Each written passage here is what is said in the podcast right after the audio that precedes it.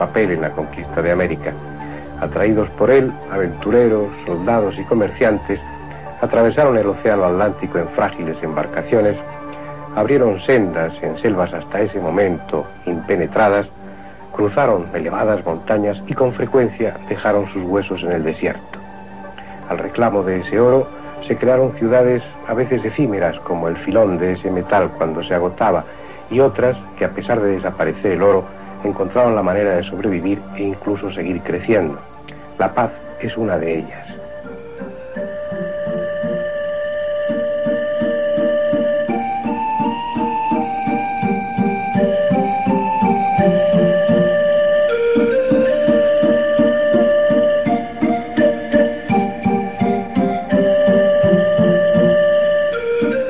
Encerrada en una especie de olla 450 metros por debajo del altiplano y pese a ello edificada a más de 3.630 metros de altitud, la que hoy es la capital de Bolivia lleva cuatro siglos y medio existiendo, trepando por las laderas y extendiéndose en la única dirección posible hacia el sureste.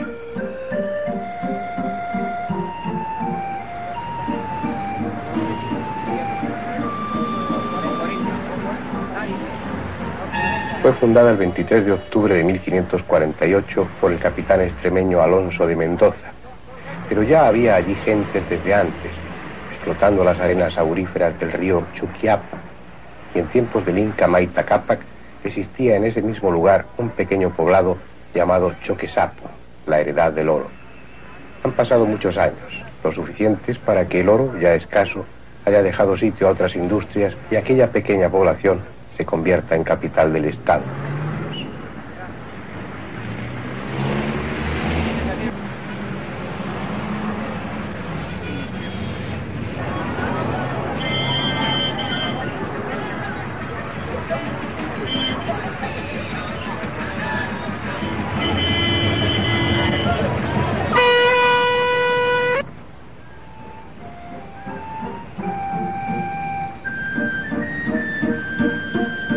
Embargo, lo que ahora nos trae a esta parte de América es mucho más viejo que la ciudad y que los propios incas.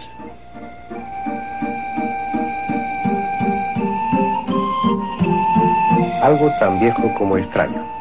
El testimonio de una cultura desaparecida que para los arqueólogos es madre de otras muchas culturas del altiplano, pero que a los ojos de investigadores menos comprometidos o más románticos es la más antigua y fascinante cultura del planeta. Tiahuanaco.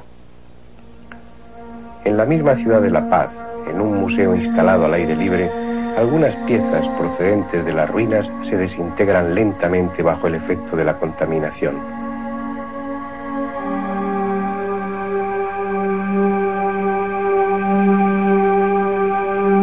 Son el anticipo de lo que el viajero encontrará varias decenas de kilómetros más allá, en las vastas soledades del altiplano boliviano.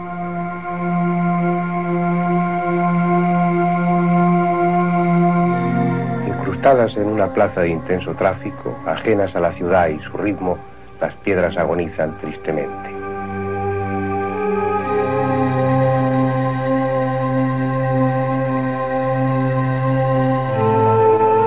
Dicen que el monolito Bennett, esta escultura descubierta por el arqueólogo norteamericano en Tiahuanaco, llora cada noche añorando su antiguo emplazamiento y van a llevarla de nuevo a las ruinas.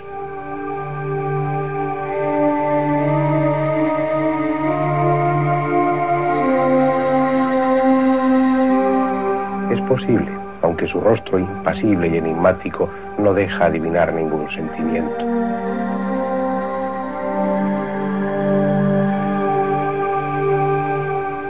Como otras esculturas de Tiahuanaco, a nadie recuerda, a nadie se parece.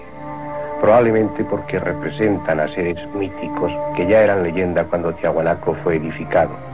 No son reyes ni guerreros, son los viejos dioses del altiplano.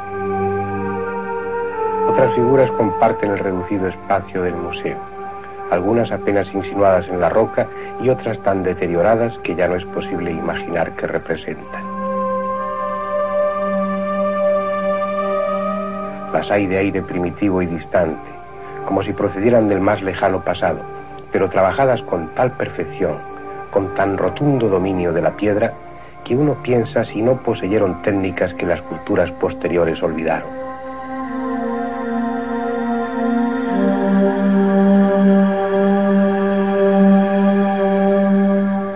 Que responden a un concepto estético diferente o reflejan una arquitectura incomprensible, copiados después por otros pueblos americanos sin saber, como nos sucede a nosotros, en qué ideas se inspiraron o a qué función se destinaban.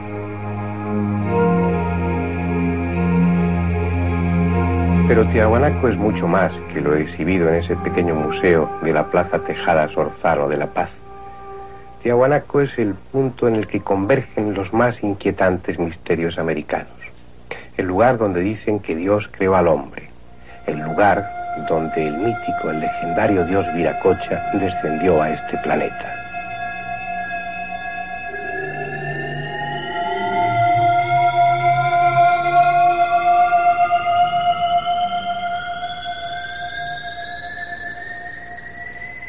Es esta una tierra inhóspita, una de esas zonas en las que el hombre se impone a fuerza de tenacidad.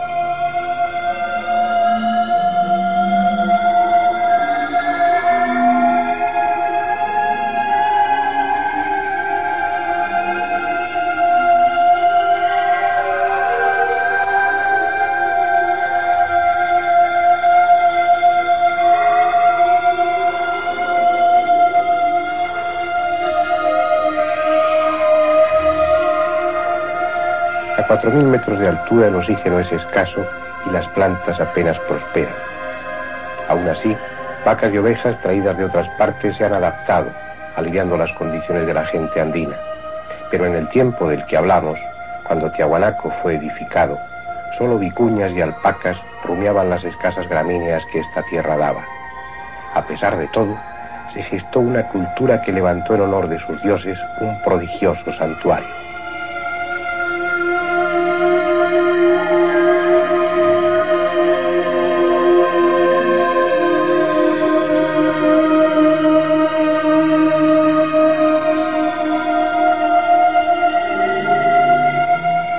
Apenas queda algo de lo que antes fue. La mayor parte de las piedras de Tiahuanaco han sido arrancadas de su sitio para construir edificios en La Paz o en el pueblo vecino a las ruinas.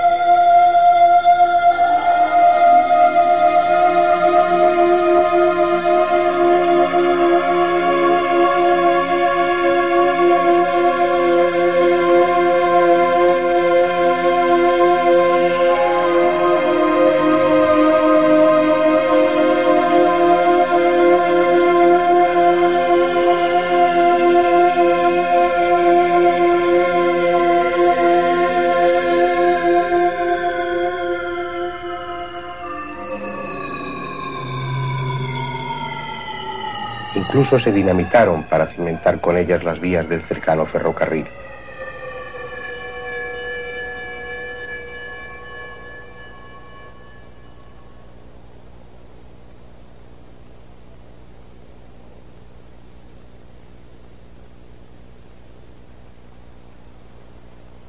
Solo una tercera parte permanece en su sitio, pero es suficiente para intuir la grandeza que tuvo en otra época. Este es el templete semisubterráneo.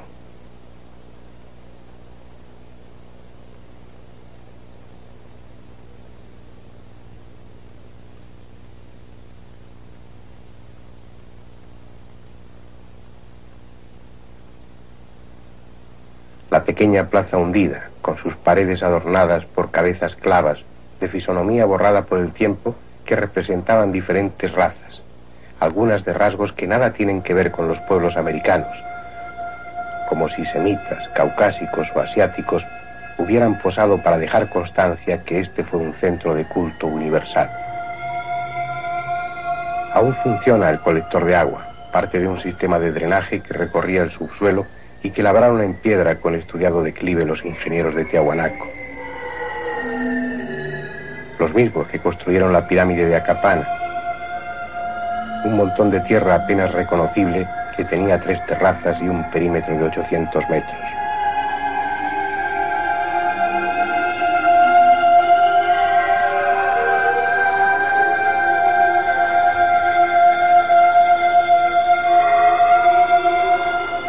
Arriba, un foso irregular es lo que queda del estanque donde los astrónomos sacerdotes observaban el cielo líquido.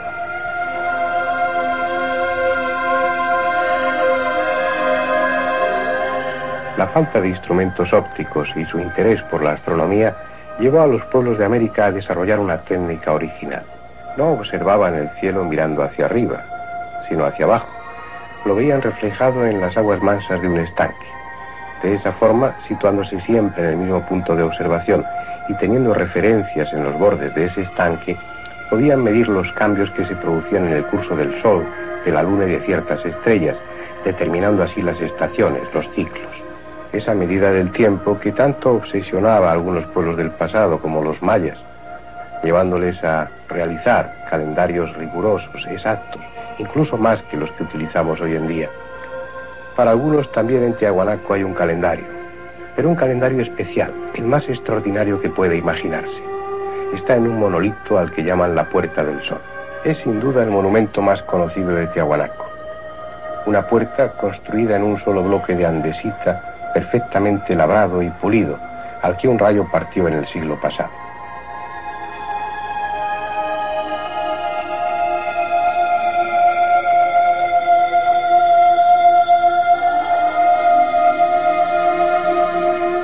cuatro metros de ancho, tres de altura y casi uno de espesor, alrededor de 12 toneladas de peso. Un trabajo impresionante cuya finalidad desconocemos. Pero es su parte superior la que más conjeturas ha provocado. Un friso en el que nada está claro, en el que hay presente un simbolismo que nadie ha descifrado.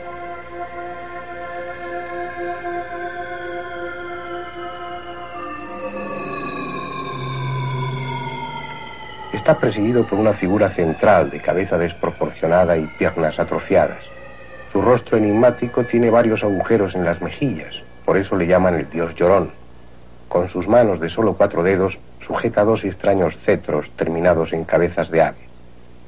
Muchos piensan que es el dios Viracocha, colocado sobre un pedestal. A ambos lados de él, 48 figuras distribuidas en tres hileras, todas ellas mirando hacia el dios llorón, 24 a cada lado.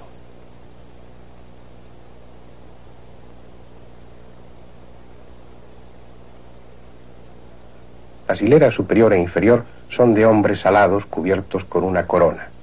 En sus manos, también de cuatro dedos, llevan un cetro adornado como la corona con cabezas de ave. La hilera central es parecida, pero no son hombres, sino pájaros, aunque de extremidades humanas, y sus cetros son también distintos. Abajo del todo, en la parte inferior del friso, hay otra hilera de figuras en las que predominan cabezas radiantes, posiblemente el sol, y en los extremos dos pequeñas figuras llamadas los trompeteros.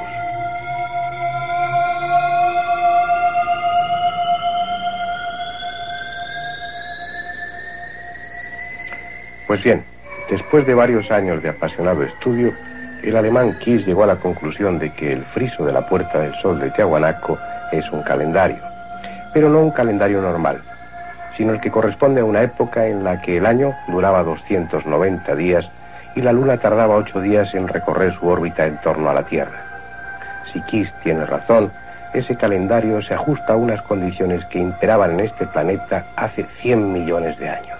Otros investigadores, los rusos Zhikov y Kazantsev, han estudiado también el friso de la Puerta del Sol, coincidiendo en que se trata de un calendario de características similares al descrito por Kiss, pero no ajustado al ciclo de la Tierra, sino al de Venus y con una antigüedad más modesta, unos 15.000 años. Probablemente son conclusiones disparatadas, pero reflejan la fascinación que Tiahuanaco ejerce sobre el hombre de hoy, la atmósfera de irrealidad, de extrañeza que rodea a las ruinas. Parecen los restos de una humanidad distinta a la nuestra, de una cultura ajena, muy lejana en el tiempo, con una estética y un pensamiento diferentes. Y hay lugar para cualquier fantasía, porque lo cierto es que lo ignoramos casi todo sobre el origen de Tiahuanaco y los conocimientos que allí se manejaron. No sabemos siquiera su antigüedad. Para la arqueología oficial, la primera etapa cultural de Tiahuanaco corresponde al año 237 a.C. Y las dataciones efectuadas con el carbono 14 se agrupan precisamente en torno a esa fecha, el 237 a.C., y el 1050 después de Cristo. Sin embargo, eso es cierto solo a medias.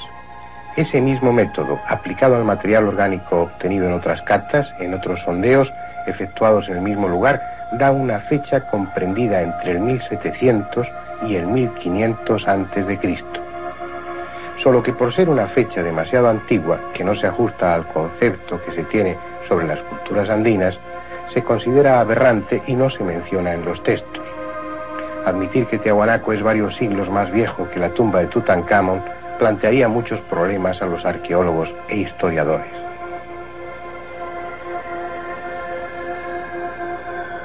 Y lo cierto es que su antigüedad va mucho más atrás en el tiempo, descolgando a esas ruinas del resto de las culturas americanas.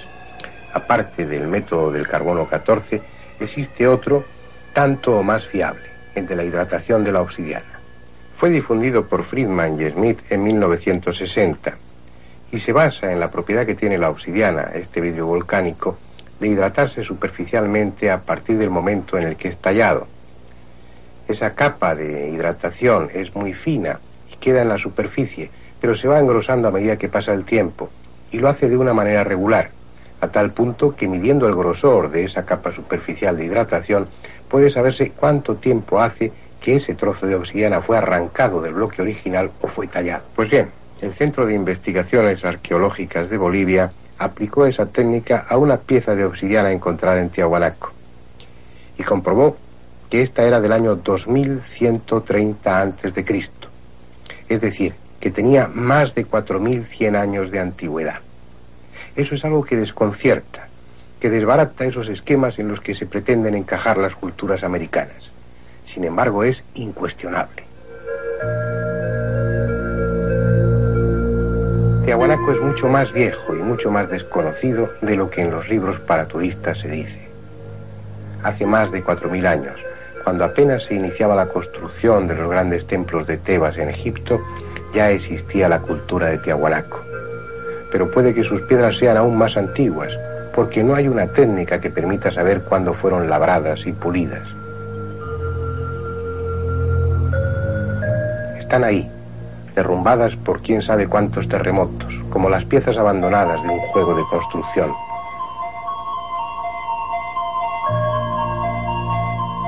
Tienen talladas pequeñas ventanas, puertas, nichos cuya función no entendemos. Parece que se tratara de maquetas o bocetos labrados en la piedra en lugar de ser dibujados sobre un papel.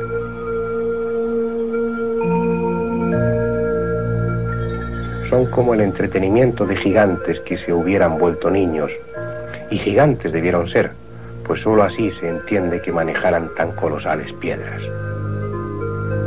La historia está empeñada en demostrar que el hombre antiguo, además de fanático, era un necio.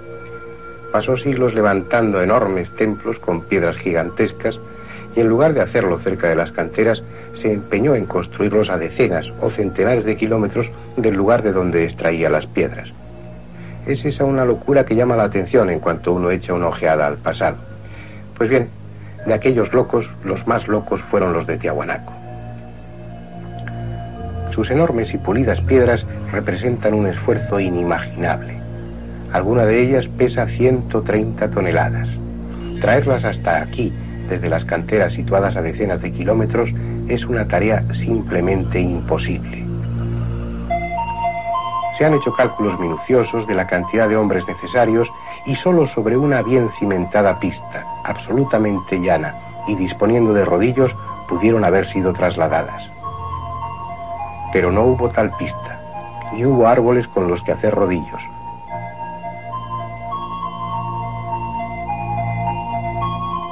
Por no haber, no hubo ni cuerda.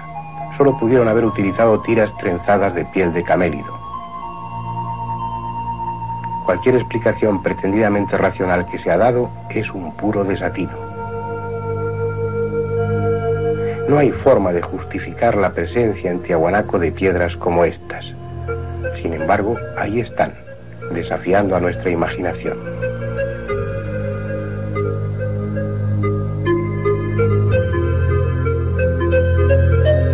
¿Qué razón tuvieron para hacerlas tan grandes? Siendo como eran hábiles canteros, ¿por qué no fraccionarlas? ¿Por qué no trasladar 20 piedras de tamaño regular perfectamente labradas y pulidas en lugar de una gigantesca?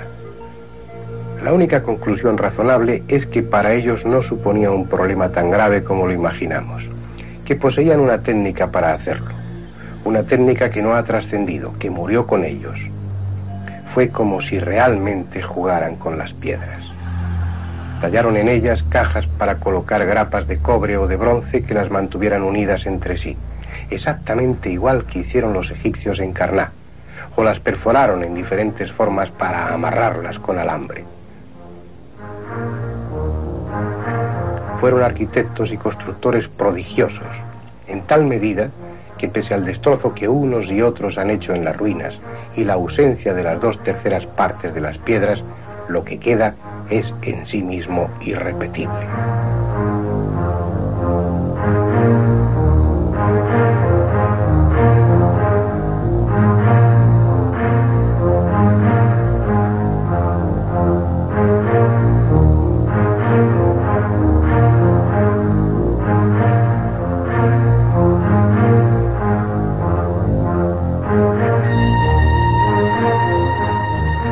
quiénes eran, por qué representaban a sus dioses o a sus sacerdotes de forma tan extraña, tan poco humana, tan distante y tan fría.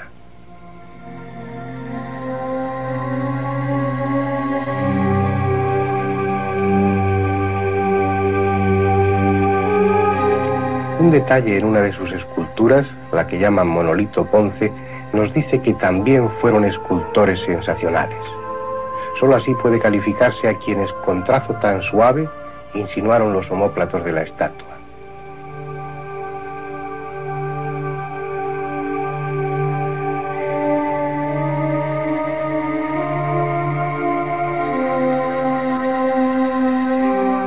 Pero ¿por qué el resto es tan tosco, tan primitivo, con muestras de desconocimiento anatómico tan notorias como esta mano doblada en imposible forma?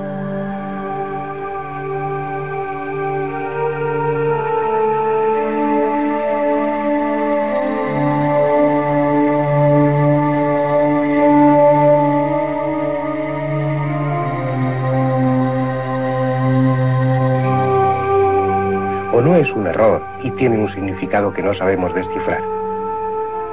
Esos rostros de ojos y bocas rectangulares son mudos, guardan silencio desde hace milenios, estimulando así la fantasía de los románticos, de los soñadores, suscitando hipótesis fantásticas que al final puede que no lo sean tanto.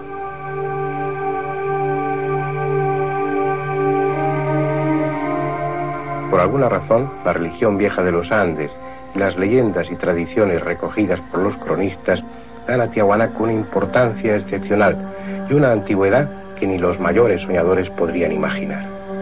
Dicen que fue aquí, en Tiahuanaco, donde un día, cuando no había sol, ni luna, ni estrellas, el dios Viracocha vino a crear al hombre.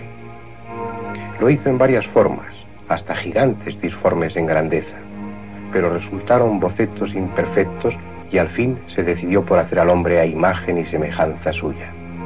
Fue cuando el cielo estaba cubierto por espesas nubes y ninguna luz llegaba a la tierra, en los tiempos en que la anterior humanidad había desaparecido tras el último diluvio, el uno Pachacuti. Después, Piracocha emprendió un camino evangelizador, fundando ciudades y dando normas a los hombres que había creado. Un viaje que terminó en la costa del Pacífico, donde hoy es Puerto Viejo, en Ecuador.